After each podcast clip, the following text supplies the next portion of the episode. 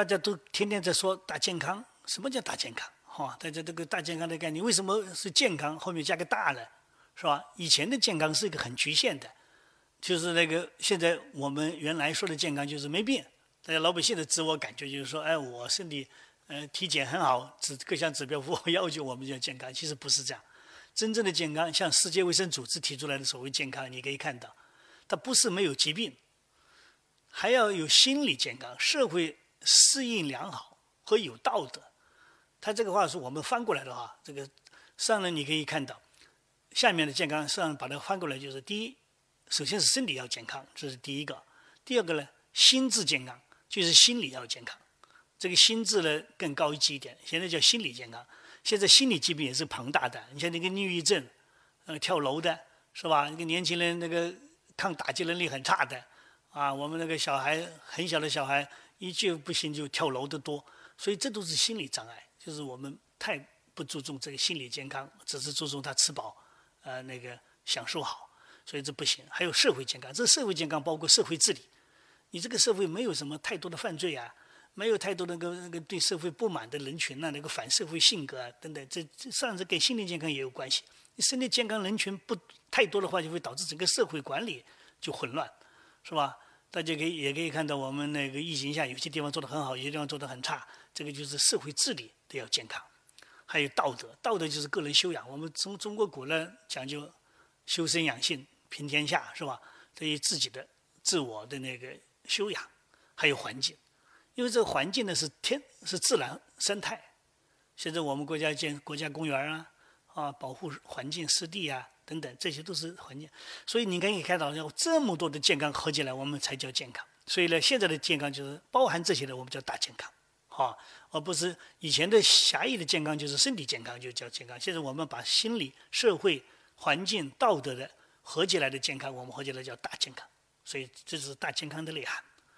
当然，在联合国公约里面，人的基本权利里面，人权呢，外国人老讲人权，实际上健康也是人的人权之一，是吧？自由啊，民主，当然都是这个人权的基本的这个要素了。所以呢，我们可以讲，正因为是人的这个健康是很重要的，在我们一生中伴随着我们，所以呢，健康是人生的第一财富。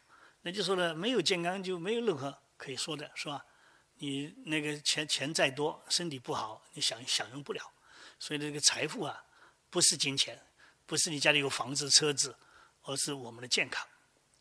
所以健康中国啊，我们就提出来，只有健康才能够这个中国的发展。所以呢，这个呃，在一五年的博鳌论坛里面就倡导这个。中国要搞这个健康规划，所以才有出出现了中国健康中国这个二零三零年行动规划。这是在一五年的博博鳌论坛的里面，这个大家倡导的。大健康之所以现在这么发展，是根据时代、社会需求和疾病谱。大家知道，以前的疾病就是简单的，早期人类狩狩猎的时代。啊，农耕时代，呃，主要是疮伤、外伤、呃，虫咬伤，是吧？那个疾病谱很简单。后来技术的发展，我们的疾病又改了，啊，就是有很多的那个，呃，这个用化学这种工业革命吧，我们叫西方工业革命导致了我们现在的环境污染以后出现的这个，啊，这个塑料啊，这些东西都是影响我们，所以的疾病呢会改变，就是从传统的那种外伤转向。内病、内脏的疾病多，那么现在呢，心理来了，是吧？所以疾病谱的不断的变化，这社会模式、疾病谱的改变，也是提出来，我们要对生命全过程要全面克服的这个全局的理念，就是说生命周期的理念。比如到了晚期的癌症病人，我们知道是现在癌症很难攻克，哈，我们哎，我们就采取另外办法，就治癌症治不好，我们可以能不能提高生命质量啊？来改改变理念。就不要追求去攻攻癌细胞，哎，我们可以让病人活得有尊严，减痛苦，延长生命的同时，提高他的生命质量，提高他的尊严。所以我们现在深圳刚刚发布了一个啊，允许，实际上就是翻的白话来说，就是叫安乐死，就是无谓的不要做一些那个又让病人痛苦又让那个家人痛苦的那种无谓的对那个不可治愈的疾病的一个就临终关怀吧，我们叫。所以现在那个深圳特区好像发布了一个这个，刚刚好像是上个月，大家很乐意，因为安乐死在外国是合法的，在中国我们一直在争议，是吧？所以呢，就是与其让动植物人那种痛苦的在那里活着，不如让尊严的这种解脱。所以呢，这种人也是我们慢慢在进步，哈，观念在不断的变更。所以这个全局客户的这个过程，生命周期的健康管理，这可能是我们未来要要做做到的，包括每个人。你都要建立这个体检制度啊，建立对自己的每年的健康的检查的数据的那个分析，要请一些专家咨询的等等，这这都是为了我们要。以前我们是不得病就不上医院的，得的很严重的病，那些是在农村，是小病不看，大病不治，这是中国那个农村的医疗那种没有没有普及情况下，是吧？现在我们要做到这种要健康的管理，所以呢，这个全周期是从生命开始到生命结束。是吧？所以呢，大健康的本质是什么呢？实际上就是医养结合，预防为主，就是治未病。中医药叫治未病，医养结合是什么意思？就是你的养老，你的未来的，因为中国已经统计过了，现在我们已经有二点多亿的六十岁以上的老人了，是吧？现真的人口降百分之二十这样的这样一个方向发展。那未来又是我们又是在独生子女，在中国好几代独生子女条件下，那么我们不可能像居家养老，像传统的那种大。家庭结构的方式，所以为了这个养老产业，就跟这个医疗要结合起来。因为养老最大的障碍是老年人是疾病。假如这个养老院没有医疗条件，是很难做到。你不不能得了病，临时老人又年纪大，你自己医疗养院没有医疗处处置措施，这个很多老百姓是不敢去的，是吧？得了疾病送不到及时自救，所以医养结合，现在康养结合叫。是吧？这有很多的方式，国家那个呃文旅部，还有旅游跟呃什么养生，旅游跟这个什么医院结合等等，现在有很多模式哈，就推行这种未来的养老，这也是引发经济的一个重要的一个那个支撑点。所以我们讲，在这个生命过程中，主要是关注什么呢？就是关注这个衣食住行，这就是我们的生活方式了。所以现在很多的慢性疾病都是因为我们的生活方式改变导致的。是吧？吃的太多，运动太少，是吧？这个，所以呢，我们现在要走出这个健健康的误区，要提高自我健康管理。当然，有钱的人他可能有私人医生，中国还没有像西方发达国家一样的有有个人的保健医生。但是呢，现在社区建立医病档案，这都是健康中国的一些基本要求啊。我们社区的老人登记。啊，定期的量血压呀，什么测血糖啊，这这这些社区的自我管理，这等等，先还达不到自己的，让我们通过社区这种基层医疗的模式来建立自我健康管理，这都是我们大健康的需求。那围绕这个产业，前面已经讲过了，那个服务业里面前面已经讲过哈，我们这个四大体系里面，主要是一个理念体系，就是要建立一个好的健康的价值观。不过现在我觉得我们城市的人现在慢慢接受了，因为中国的城市化运动以后。基本农村人口是很少了。我去过农村，我们经常上山采药啊，到了很偏僻的农村。现在农村的人家都说了，就是儿童和老年，还有一些中年妇女在家里，啊，男性基本都进城了，小孩也进城了。所以呢，在农村空心化的时候，这个健康的价值观念，啊，这个要先建立。在第二个，有良好的价值观是来自什么呢？来自我们全民的这个医疗健康的教育体系的普及。是吧？尽管我们国家的，你看那个晚上电视台，那种什么购物网站啊，这个这个自媒体，天天都有各种健康知识，有些呢都不是很好的，是有带货嫌疑的，或者是有利益嫌疑的那种所谓的健康普及知识，都是推销某个产品来做的，是吧？它不是真正的建立的全民健康普及的讲座，因为我们的中国的那个大家都知道。我们那个城市里面很多老年人都被上当受骗，被那些什么传销洗脑，是吧？买保健食品，哎呀，我们我们听过很多人反映了，家里的房子都装不下，还得天天买呀，是吧？就是那种推销、传销式的这种，它其实不是一个很好的健康知识的得到训练。但是呢，我们遗憾呢，我们那个主流的专家不出声，就让那些那个民间的那个江湖，就是这这瞎搞一顿的这种普及，所谓健康是吧？根据你的，就跟算命先生一样的，专门就你提的兴趣来针对你来搞传销活动，这个不是我们所要倡导的健康教育体系，啊，我们要正面的。然后呢，发展大健康跟产业体系。前面讲的治疗就是我们医疗机构药品，哈，保健产业是我们的保健食品、健康食品、功能食品等等，还有跟这个相关的产业就是环保，是吧？搞生态建设，这是我们国家正在推荐的这个两山绿水青山工程。第四个就是服务，这个服务呢，除了医疗哈也是一种服务以外，我们还是预防、预警和体检等等。所以呢，这个你可以看到我们这个。中国大健康的四大体系是含了我们医疗，医疗金这是在我们大健康里面很少的。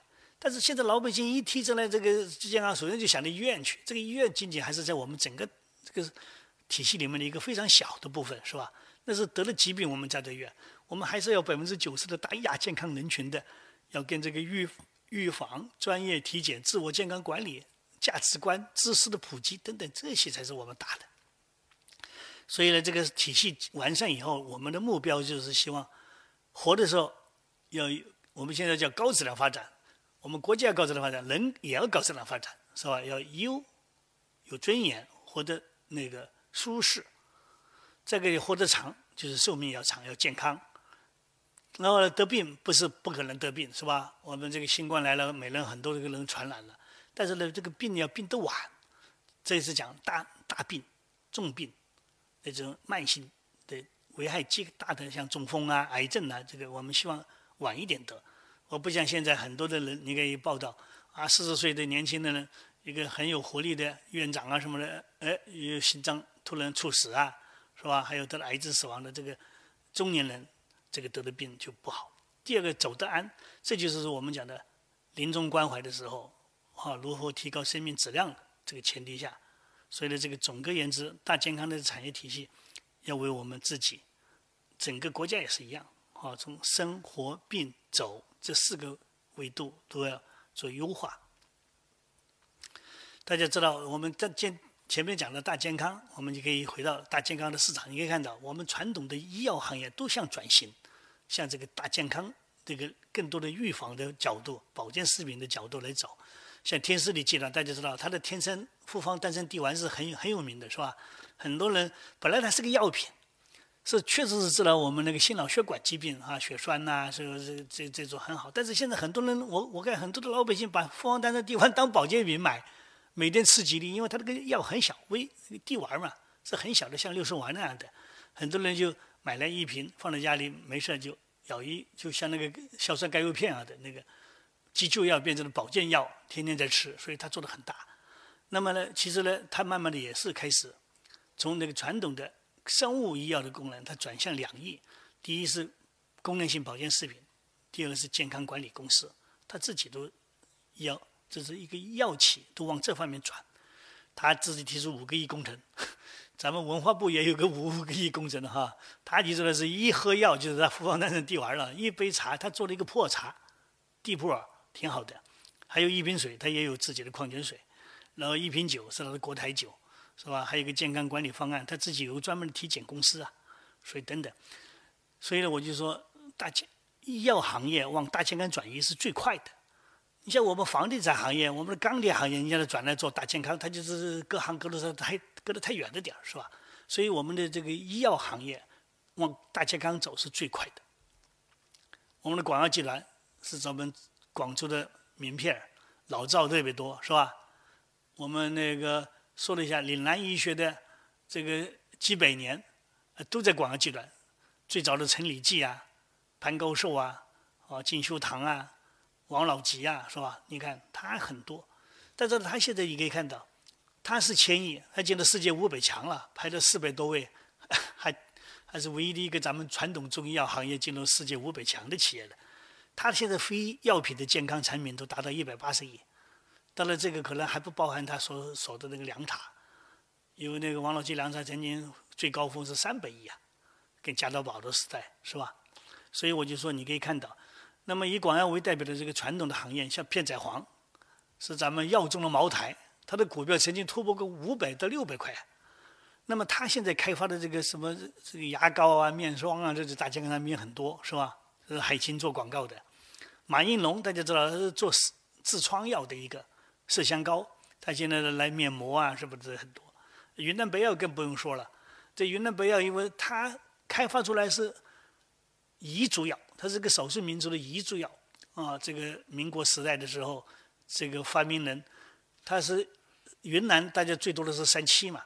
是吧？这些东西重楼嘛，他们把这个药品打成粉剂是那个烧伤、枪伤，因为他们民族狩猎，经常外伤多，所以云南白药它是做外伤的药。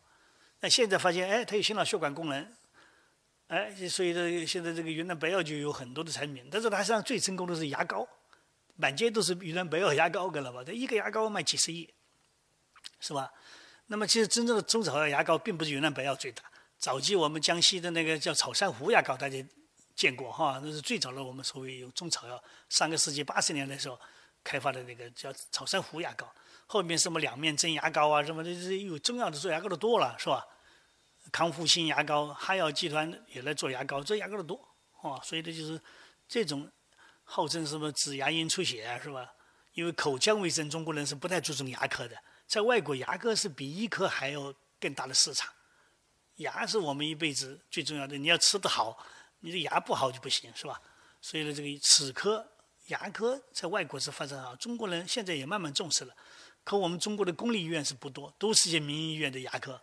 你看街上满街的摩尔口腔，这个这个口腔那个换牙、植牙啊、种牙，那基本都是在私立民营医院。我们公立医院的医生看不起这些，觉得牙科原来是一个很小众的，是吧？我们中国的眼科、牙科都还不很重视，所以我们中国现在小孩近视眼多，都是学习给逼的，是吧？一般小孩戴眼镜现在是，所以这都是健康问题，啊。所以这个说多了，这个我们在前面讲的整个大健康产业的一个一个一个一个一个情景哈，我们再回过头来看看大健康产品有些什么内容，是吧？其实你可以看到，药品仅仅是在这里面一小分支，是吧？然后呢？你看新十元制品、保健食品、食品、日用品，我们叫药妆。日本人起了个新名字，是台湾人传进中国的，叫药妆，是吧？所以在外国的，你看那药店里面，它不光是卖药啊，它要卖化妆品呐，是吧？这化妆品里面也卖保健品呐。所以说，人人家那里是是一个大的一起的。包括我们去的港澳台，你可以看到，是吧？那些所有的介绍的那个。R X 就是处方药的药店，也卖洗发水，是吧？也卖保健食品，都没问题。所以呢，这个这个日化品，这个这个药妆品，保健品，他们都是在一起。所以呢，这个当然兽药也是一块儿。啊，我们以前现在我们中国的讲的这个种植业、养殖业，这个大家都诟病我们食品安全，是吧？那个我们人禁用的抗生素，都用的。动物上去了，结果呢？经过一食物链又传到人来了，是吧？现在我们养猪、养鸡，害怕得病，我们就用我们的土霉素。其实人都不准用土霉素了，已经限抗了。但是呢，通过兽药的方式，他们喂给动物吃，在体内残留又吃到我们嘴里来了。所以这个这个抗生素污染是一个庞大的一个我们的面对的课题哈。还有这个农药，是吧？这个化肥。这种大量的使用导致我们没有绿色的产品。中国的所谓绿色产品都是打问号的，是吧？按照那个国际的标准来说，我们的农药残留超标、水质污染、土壤污染等等，这些都是哎有很多的变通的方式。虽然我们人是禁用了，但是动物不禁用的话，我们仍然会通过食物链传进我们人。所以这个。在这里面，我着重因为大健康里面，可能大家老百姓想的最多的是一讲，哎，保健品，是吧？其实保健品中国已经没有了，叫保健品是民间的说法。我们现在两种角度，就是早期我们有保健药品、保健食品。保健药品呢，后来国家也取缔了，就是给他一个途途径，就是说你是药是要么走药，要么要么走保健食品。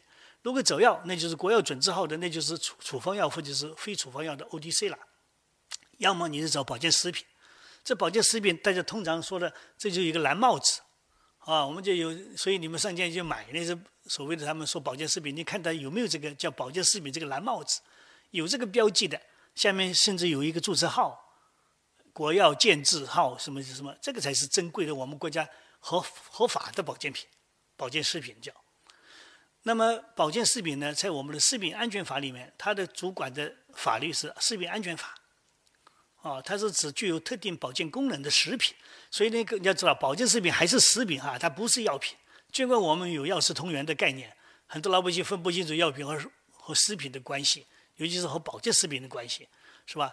我们就是什么呢？就是保健食品是指特定人群食用，不，并不是各个人都吃的。比如我这个降血糖的保健食品。